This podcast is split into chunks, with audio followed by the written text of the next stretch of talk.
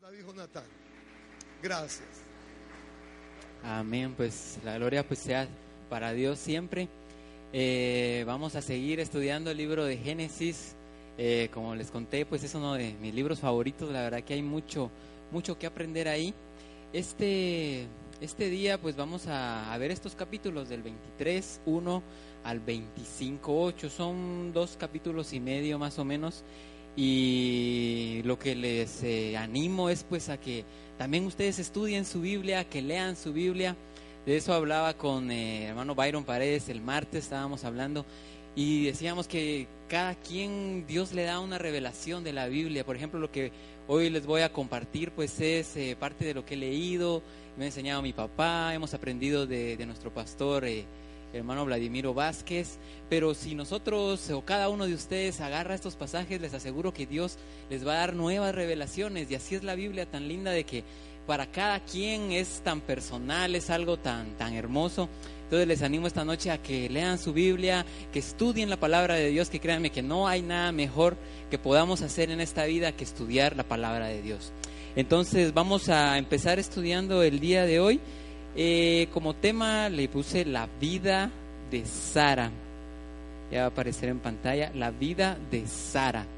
Pues hemos estudiado eh, estas dos, eh, vamos a ver, dos, tres eh, domingos pasados, hemos visto más de la vida de Abraham, hemos aprendido mucho de lo que hizo Abraham, pero hoy les voy a hablar de Sara. ¿Quién era Sara? La esposa de Abraham y de Sara aprendemos muchísimas cosas, no solo para las mujeres, sino también para nosotros los hombres. Vamos a, a ver, vamos a, voy a empezar leyendo eh, Génesis 23, los primeros dos versos. Génesis 23, 1. Eh, aquí en pantalla van a ir apareciendo todas las, eh, todas las citas, algunas cosas que traigo ahí. Ustedes lo, pues, lo, lo, pueden buscar en su, en su Biblia. Igual si quieren alguna presentación de estas o las que he dado, ya sea eh, anteriormente, pues me las pueden pedir, yo se las puedo mandar a ustedes por correo electrónico. Entonces vamos a empezar leyendo Génesis 23. Dice, y vivió Sara 127 años. dice, tantos fueron los años de la vida de Sara. Voy a quedarme ahí. Ahora viene una pregunta, ¿por qué murió Sara? Si miramos que ella murió a los 127 años. Más adelante en Génesis 25, 7 miramos cuántos años eh, vivió Abraham, porque en este capítulo pues vamos a ver también, eh, el capítulo 25 nos habla sobre la muerte de Abraham y dice que Abraham vivió 175 años y Sara vimos que vivió 127 años. Miramos que hay mucha diferencia. Abraham pues le llevaba a Sara 10 años de, de edad entonces prácticamente eh, se murió ella como unos 40 años más o menos, oh, no un poco menos, sí, como 37, 38 años murió ella antes que Abraham. Ahora, ¿por qué viene esa pregunta? ¿Por qué si Dios era una pareja tan bonita? Una pareja que siempre la miramos que está juntos, siempre andaban juntos, pero Sara murió antes. ¿Por qué sería? Vamos a ver, en el verso 2 del, capítulo que estábamos leyendo, el capítulo 23, Dice, murió Sara en Kiriat Arba, que es Hebrón, en tierra de Canaán. Y acudió Abraham para hacer duelo por Sara y llorar por ella. Aquí, pues, la mayoría de escritores, de sabios, concuerdan en que Sara, en este, este momento que ella murió, fue cuando Abraham fue a sacrificar a Isaac. Si miramos en el capítulo 22 de Génesis, un capítulo antes, habla todo el sacrificio de Isaac, cuando Dios le dijo a Abraham, mira, quiero que me entregues a tu hijo, tu único hijo. Y Abraham, como tan obediente que era, tan dispuesto siempre a hacer la voluntad del Señor, dijo, está bien. Llevó a su hijo hasta el monte Moria. Ellos vivían en Berseba. Berseba dice algunas versiones, otra dice Berseba. Y si podemos ver en el capítulo 22 de Génesis, donde habla del sacrificio de Isaac, eran tres días de camino hasta donde llegó al monte Moria, donde iba a sacrificar a Isaac. Pero ¿por qué Sara murió en Hebrón? Si ellos no vivían en Hebrón, ellos vivían en Berseba. Resulta que Hebrón está, por decir así, en el camino entre Berseba, donde estaba su casa, y el monte Moria, donde fue bueno, iba a ser el sacrificio de Isaac, pero todos conocemos la historia que Dios le dijo, no, no, no, no sacrifiques a Isaac, he visto tu obediencia, y en eso apareció un carnerito y ofrecieron al carnerito como ofrenda. Pero Hebrón estaba así que en el, en el camino, y esto da muchos indicios porque no, solo hasta ahí dice la palabra de Dios, ahí uno tiene que investigar más, pero vieran que Sara se cuenta pues que murió porque tal vez ella, no sé, sintió ese instinto de, de madre yo eh, cuando miramos el capítulo 22, 22, perdón, Abraham se ve que no, no le dice nada a Sara, sino que se va con Isaac, se van temprano en la mañana y como que Sara lo llegó a saber, no sé, tenía ese instinto de que algo andaba con Isaac, algo iba a pasar tal vez ella pues salió de su casa a, donde ellos fueron, tal vez los iba siguiendo, tal vez mucha gente vio a Abraham y a su hijo y le contaron, mira, miramos a Abraham, miramos que iban al monte y cuentan que fue tanto el impacto, tanta la ansiedad o la angustia, por así decirlo, de Sara, que murió, porque después dice que Abraham acudió para hacer duelo por Sara. ¿Y de dónde venía Abraham? Venía del sacrificio, venía de, de ese monte Moria, del sacrificio a Isaac, de esa disposición que había tenido en obediencia al Creador. Él venía de ahí porque miramos que siempre Abraham y Sara siempre andaban juntos. Lo podemos ver a lo largo de toda la escritura, ellos siempre andaban juntos. Es una lección para nosotros también como pareja, como familia, siempre andar juntos. Si vamos a venir a la iglesia, que sea todos juntos, a donde sea que vayamos, tratemos de hacerlo siempre juntos. Pero aquí se ve que Abraham no estaba ahí, entonces eso nos da un indicio de que cómo fue que cómo fue la muerte la muerte de Sara. Y aquí pues muchos dicen, ¿por qué Abraham no le dijo nada a Sara? Porque ella no, no le contó a Abraham, mira, voy a ir a, sacrificar a Isaac. Y obviamente si Sara hubiera sabido eso, yo creo que no hubiera dejado que, ellos hubieran ido. Y no sé qué hubiera pasado. Y muchos dicen, eh, aquí sacan pues que como un consejo o algo de que no hay que decirle todo a las mujeres o a las esposas. Pues no sé qué digan ustedes, pero pueden ver ahí el que está a la par y le diga, ¿qué opinas? ¿Qué opinas tú sobre esto? ¿Será que es cierto? ¿Será que no? Pero muchos dicen que aquí va que no, como que Abraham fue, no hizo así, no le fue rápido decir a Sara, mira, voy a sacrificar a Isaac. Imagínense, Sara era su único hijo, era el hijo de la promesa que por tantos años había esperado. Y imagino que Sara lo hubiera agarrado y no lo hubiera dejado ir. Pero bueno, los planes de Dios estaba que así fuera y no le dijo nada. Entonces, como les digo, así fue más o menos esta historia. Como les digo, la mayoría de escritores, la mayoría de personas que se han metido a estudiar han llegado a esta conclusión, porque en la palabra de Dios no da más indicios, solo dice murió Sara, nos da dónde y que Adán, eh, perdón, Abraham llegó a ese lugar. Pero eso es lo que, lo que aprendemos aquí. Y también pues tenemos que aprender que tenemos que cuidar a nuestras esposas porque ya ven que por un susto, por algo que pasó ahí, tal vez eh, falta comunicación o no sé qué hubiera pasado. Pero murió Sara muy antes de lo que murió Abraham. Como les digo, Abraham todavía vivió casi 40 años después que murió Sara. Entonces, eso es pues para que aprendamos sobre estos versos. Voy a regresar al verso 1 voy a regresar al verso 1 y dice, vivió Sara 127 años. Tantos fueron los años de la vida de Sara. En la mayoría de versiones aparece así la traducción. Pero si vamos al original, vieran que dice así, es una traducción así bien literal. Dice, fue la vida de Sara, parece 100 años, aparece como singular. Ahí está entre paréntesis la S, pero en el literal dice año, 20 años. Y después dice, y siete años. Esos fueron los años de la vida de Sara. Ahora, ¿por qué aparece esto así? Se, uno puede decir, bueno, tal vez se equivocaron, tal vez no escribieron bien, pero créanme que no, toda la, cada letra, cada, bueno, Jesús muy bien lo dijo, que ninguna coma, ninguna tilde, nada va a pasar de la palabra de Dios. O sea que todo está ahí para enseñarnos algo, todo está ahí para aplicarlo en alguna área de nuestra vida. ¿Qué nos quiere decir con esto? Si se dan cuenta, el número cuando dice 100 años está en singular, 20 años vuelve a aparecer en singular. Y el número más pequeño que es 7, si dice años, lo dice en plural. Una de las interpretaciones que le han dado, pues muchos es que han oído de esa frase como, como que dicen menos es más y más es menos. Aquí como que, como que es así, va como que estuviera al revés. Jesús en Lucas 22, 27 dijo, pero ¿cuál es mayor, el que se sienta a la mesa o el que sirve? ¿No es el que se sienta a la mesa? más yo estoy entre vosotros como el que sirve. O sea, ¿quién es mayor? ¿El que está sentado a la mesa o el que sirve? Jesús dijo, el que sirve. El que sirve es el mayor.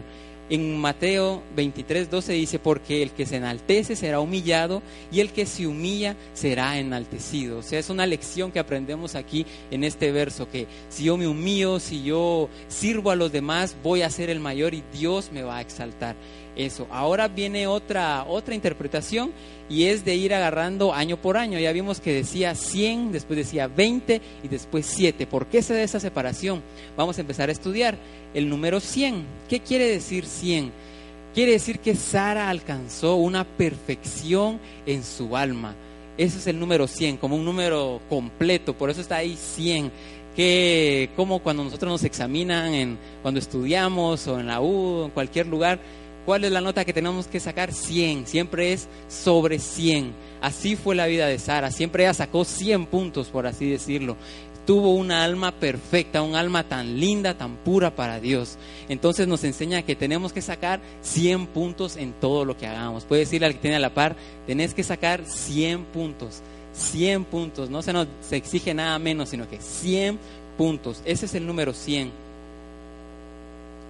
¿Qué más aprendemos del 100? A la edad de 100 años la persona ya no se engaña por lo que percibe en sus sentidos. ¿Por qué? Porque si alguien, bueno, ahora tal vez es muy difícil, aunque hay personas que llegan a los 100 años, eh, pero los que llegan incluso ya a una edad 80, 90, ya como dice aquí, ya no se dejan engañar por cualquier cosa, ya son muy sabios, ya saben cómo funciona la vida, saben qué decisiones tomar y la vida de Sara, esto nos da este indicio a que la vida de Sara ella siempre tuvo esa sabiduría como que hubiera tenido 100 años. Yo imagino a Sara tal vez jovencita de unos 20, 30 años, pero ya tenía esa sabiduría de alguien de 100 años. Imagínense qué, qué maravillosa fue Sara, qué vida tan ejemplar la que, la que, vamos, la que estamos viendo aquí en Sara. Otra cosa que nos enseña este número 100 es que podemos llegar a ser reyes y sacerdotes cuando nos elevamos sobre todas las pasiones terrenales, cuando ya no somos egoístas, o sea, cuando ya sabemos pues que nuestra el propósito por el que estamos aquí es algo más de lo que nuestros cinco sentidos ven, que hay un mundo espiritual, que hay una vida eterna a la cual vamos a llegar. Y así vivió Sara toda su vida, imagínense, toda su vida. Ella era como tenía la sabiduría de una persona de 100 años. Toda la vida, toda su vida ella logró perfeccionar su alma. Eso nos enseña a nosotros pues seguirle el ejemplo. Ahora me voy a ir al número 20. ¿Qué es el número 20? aquí pues es una, aquí solo está la conclusión, pero buscando las palabras en hebreo y todo, se llega a esta conclusión, que es una perfección en cuanto a dos facultades intelectuales del alma, que es la sabiduría y el entendimiento. Era una, eh, Sara era alguien que tenía una gran sabiduría y un gran entendimiento, sabía cómo poner en práctica esa sabiduría, sabía cómo conducirse por la vida y tomar siempre las mejores decisiones. ¿Qué aprendemos más de este número 20? Una persona puede adquirir completa responsabilidad por sus acciones cuando sus facultades mentales se han desarrollado completamente. Y eso pasa a los 20 años de edad. Vieran que bíblicamente y aún actualmente en Israel, la mayoría de edad es a los 20 años. Yo creo que aquí en, pues en Guatemala es a los 18 años, pero a veces uno dice ya tengo 18 y como que ya uno puede hacer lo que quiera pero vieran que no, es hasta los 20 años. sea, si hay alguien aquí de 18, 19 años, pues déjenme decirles que todavía no son mayores de edad. Hasta los 20 años uno llega, como dice aquí, a desarrollar completamente esa capacidad mental, esa capacidad para discernir y para poder conducirse en la vida. Eso nos enseña el número 20 en la vida de Sara, que ella era como que nunca hubiera pecado, era tan santa, siempre se guardó para el Señor. Eso nos enseña el número 20. Otra cosa con el número 20 es que es la belleza. Por ejemplo, las mujeres cuando ya tienen 20 años, pues eh, como que alcanzan su estado más alto de belleza, por así decirlo. Y eso fue algo en la vida de Sara tan, tan lindo con ella. Podemos ver que cuando ella llegó a, a Egipto, que el faraón quería eh, la vio tan hermosa y ya cuántos años tenía, creo que tenía como 70, 80 años, y dice que era hermosísima. Imagino que ella pasaba y todos los hombres se quedaban ahí con la boca abierta, no sé, pero era hermosísima Sara, aún siendo ya de 80, 90 años. ¿Por qué? porque Sara siempre tuvo la belleza de una mujer de 20 años. O sea que imagínense, Dios la rejuveneció. Era tan linda Sara, se cree que es una de las mujeres más hermosas que han estado sobre la faz de la tierra.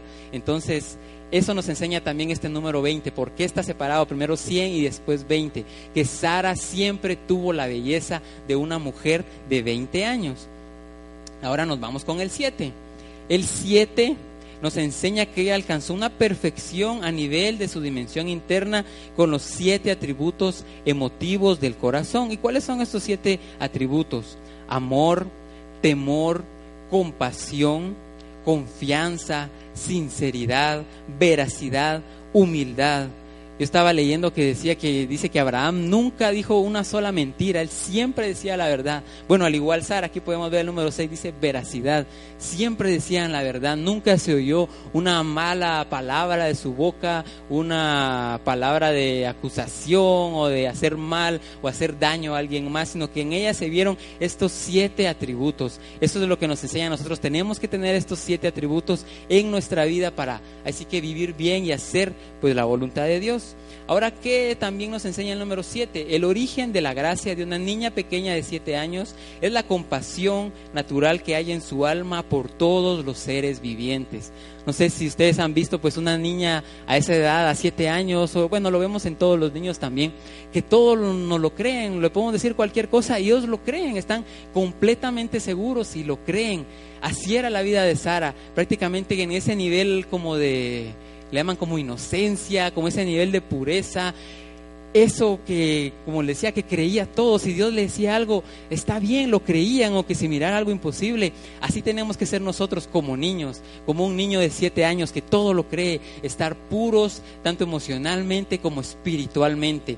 Entonces, la vida de Sara fue tan preciosa como les digo, tenía 100 años, ella siempre toda su vida vivió como una persona muy sabia, como que de la sabiduría que tiene una persona de 100 años. Ella toda su vida tuvo la belleza de una mujer de 20 años y toda su vida vivió con una pureza, con una pureza, con una inocencia, como una niña de 7 años. Es algo pues para nosotros, es un ejemplo. Tal vez lo miramos aquí muy lejos y decir, a la qué difícil está eso. Pero creo que poco a poco podemos ir paso a paso y poder podemos ir acercarnos un poco más. También en Sara se eh, le hacen otra división de sus 127 años a la edad de 90 años, cuando ella tuvo 90 años. ¿Por qué a la edad de 90? Porque fue cuando tuvo a Isaac. Y la verdad que ella vio en Isaac todos sus sueños cumplidos, vio el propósito por el cual había venido a esta tierra. Yo creo que todos aquí, los que somos padres, cuando uno tiene su primer hijo y todo, créanme que le cambia la vida a uno, es algo tan lindo, uno se siente tan realizado, uno siente que alcanzó ya un nivel muy alto eh, emocionalmente, espiritualmente, en todos los sentidos. Yo me imagino a Sara, imagínense toda su vida esperando tener un hijo y a pesar pues de que ella no podía tener hijos, incluso muchos de ellos creen que ella ni siquiera ella tenía los órganos para tener para tener hijos, no tenía tal vez matriz ni nada, pero Dios restauró toda su vida, Dios restauró su cuerpo, tuvo tener un hijo, pudo tener a Isaac, entonces la vida de Sara cambió a los 90 años, cuando ella tuvo 90 años. Imagínense una mujer de 90 años embarazada, teniendo hijos, es un milagro maravilloso el que podemos ver. Eso es pues lo que aprendemos aquí de la vida de Sara. Ahora voy a hablarles sobre algo más. Sara, ¿qué, qué fue Sara? ¿Qué fue lo que ella causó? Causó la bendición en Abraham. Fue la causa de la bendición de Abraham. Y esto creo que una vez lo prediqué, ya hace unos 3, 4 meses toqué un poco de esto. Ahora voy a hablar bien de las mujeres, porque déjenme decirles que la bendición de Dios viene por causa de las mujeres a nuestra vida. Es algo increíble, pero es cierto.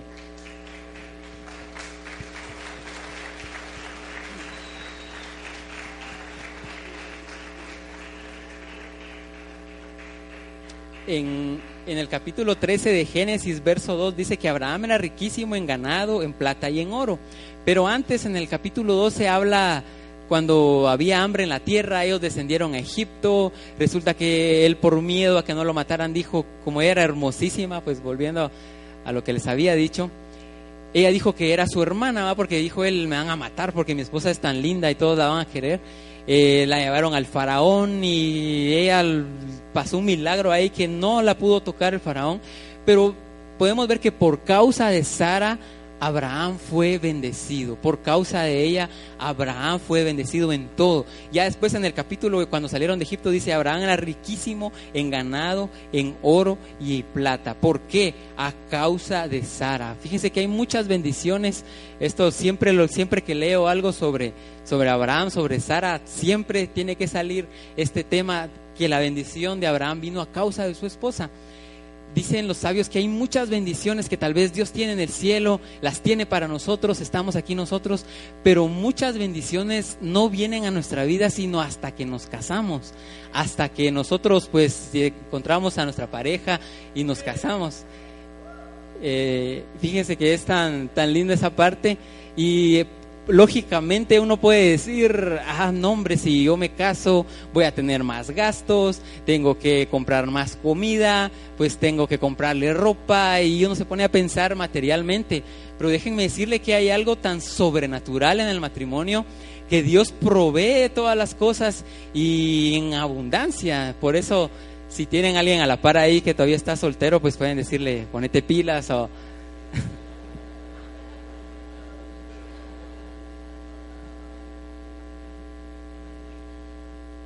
Porque así pues alcanzamos el propósito de Dios.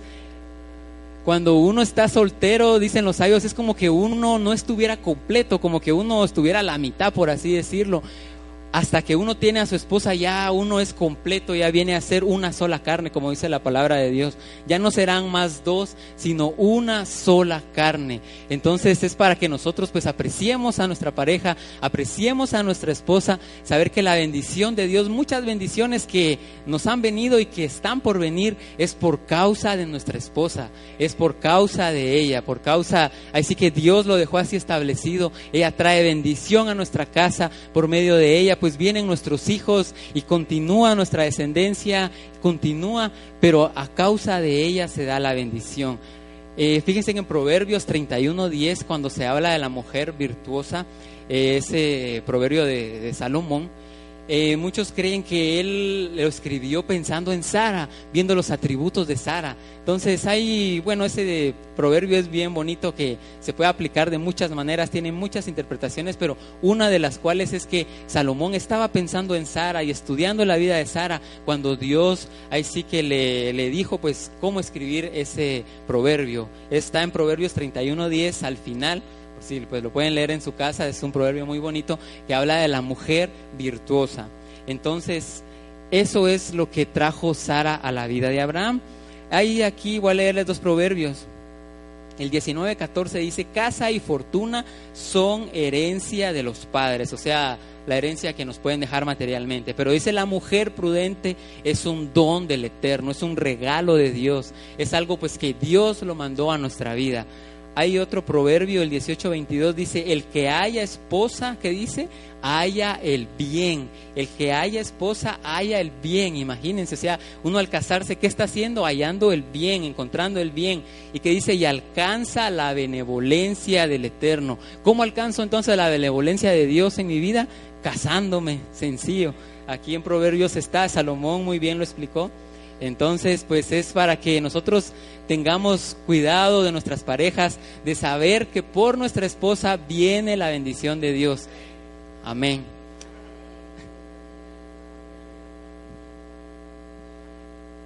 Ahora pues eh, ya pasando a otro tema, voy a terminar con esto. Esto viera que no, hace unos tres, cuatro semanas lo, lo aprendí, algo sobre la vejez. Eh, bueno, cuando les lea esto no, se vayan a enojar después con Abraham, pero vamos a ver qué pasó aquí en Génesis 24.1. Dice, era Abraham ya viejo y bien entrado en años, y el Eterno había bendecido a Abraham en todo.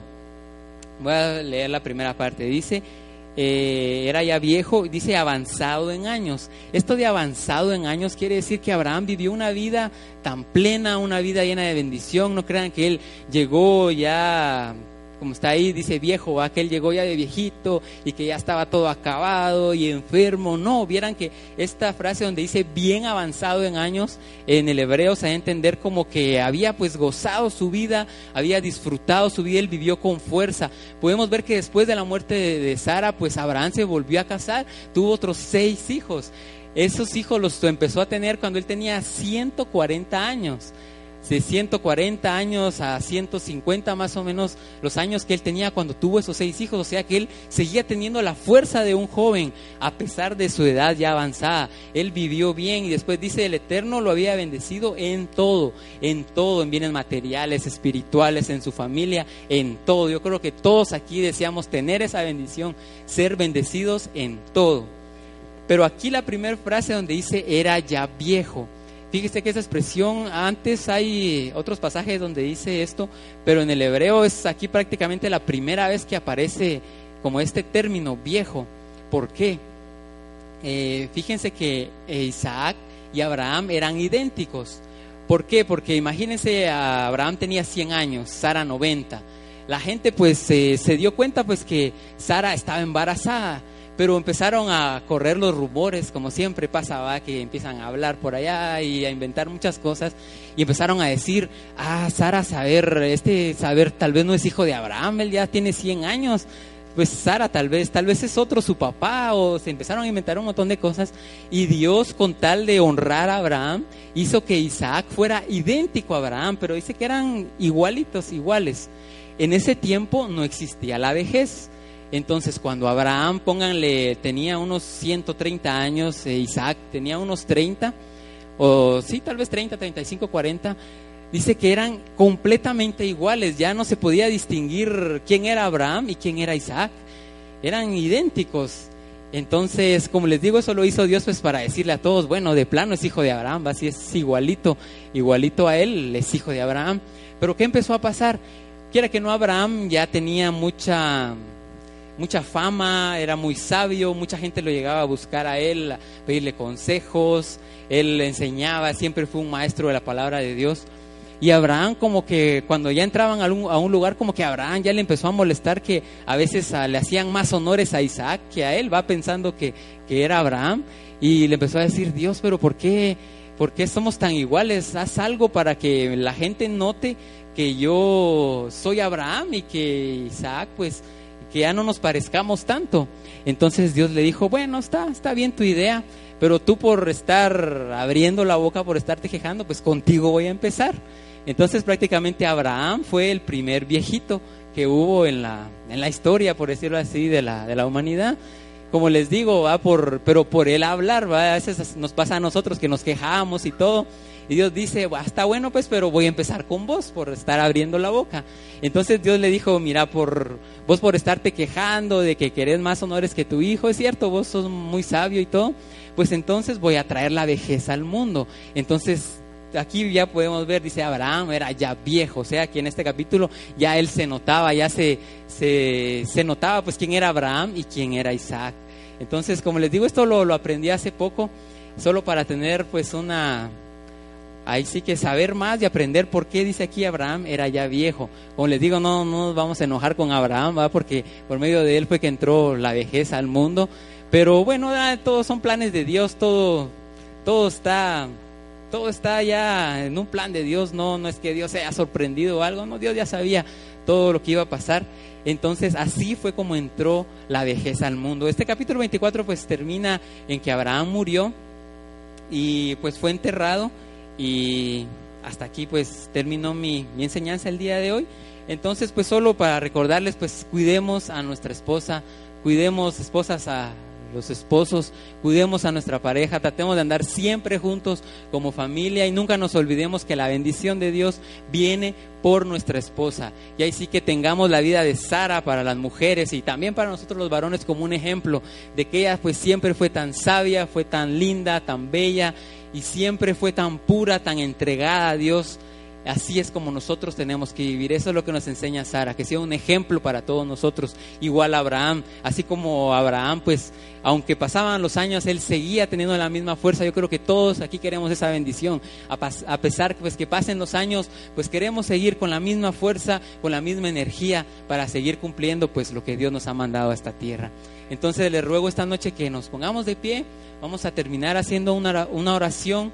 Si hay alguna necesidad aquí, alguna persona pues que necesita entregar su vida a Jesús o quiere reconciliar o viene cargado, venga con no sé, cualquier cosa puede pasar aquí adelante, vamos a orar si no, pues ahí desde su lugar. Vamos a terminar orando y agradecerle a Dios, agradecer por todas las bendiciones que Él nos ha dado, agradecer porque estamos vivos, estamos hoy aquí una vez más, estamos sanos, porque nos tiene a nosotros aquí reunidos esta noche, es su propósito.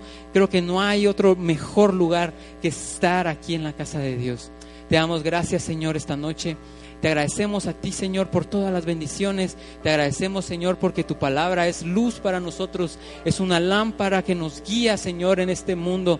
Te agradecemos a ti, Señor. Queremos, Señor, tomar el ejemplo de Abraham y Sara, que fueron grandes hombres tuyos, que fueron personas ejemplares que tal vez no se ha visto a otro como ellos, pero queremos seguir ese ejemplo. Sabemos que Abraham es el padre de la fe. Queremos seguir, Señor, queremos alcanzar esa bendición, así como Abraham fue bendecido en todo, así también nosotros, Señor, queremos ser bendecidos en todo, en todo, espiritualmente, materialmente emocionalmente, con nuestra familia, en nuestras relaciones, con nuestros amigos, en todo, en el nombre de Jesús. Queremos tomar a Sara también como ejemplo, a Sara, que tener esa sabiduría siempre, Señor, para saber discernir, saber tomar las mejores decisiones de acuerdo con tu palabra, estar, Señor, siempre guardados para ti, así como lo hacía Sara, que siempre, Señor, vivió tan pura, Señor, sin pecado, tan justa. Así, Señor, queremos ser nosotros, tomar ese ejemplo para nuestra vida, para nuestro matrimonio, para nuestras familias, tomar, Señor, ese ejemplo, seguir el ejemplo de ellos, Señor. Gracias, Señor, te damos esta noche, te damos gracias, Señor, por nuestra esposa, gracias por nuestra familia, gracias, Señor, porque sabemos que tú, Señor, has mandado a nuestra esposa, Señor, para bendecirnos, para bendecirnos, para que nosotros alcancemos el bien, para que nosotros alcancemos todas las bendiciones que tienes guardadas para nosotros. Te agradecemos, Señor, te agradecemos. Gracias, Señor, por nuestra familia. Gracias, Señor, por nuestros hijos, por nuestros padres. Gracias, Señor. Gracias porque no hay mayor bendición, no hay mayor bendición que estar juntos como familia. Gracias te damos, Señor. Gracias te damos a ti, Señor, porque tú tienes todo en tus manos. Tus planes son perfectos para nosotros. Te agradecemos a ti. Te agradecemos esta noche. Te agradecemos, Señor. Gracias eterno Dios, seas bendito tú, seas bendito Señor. Dios, nuestro Rey del universo, que nos tienes aquí, Señor. Gracias te damos a ti. Gracias, Señor. Creo que podemos terminar dándole un fuerte aplauso al Señor esta noche.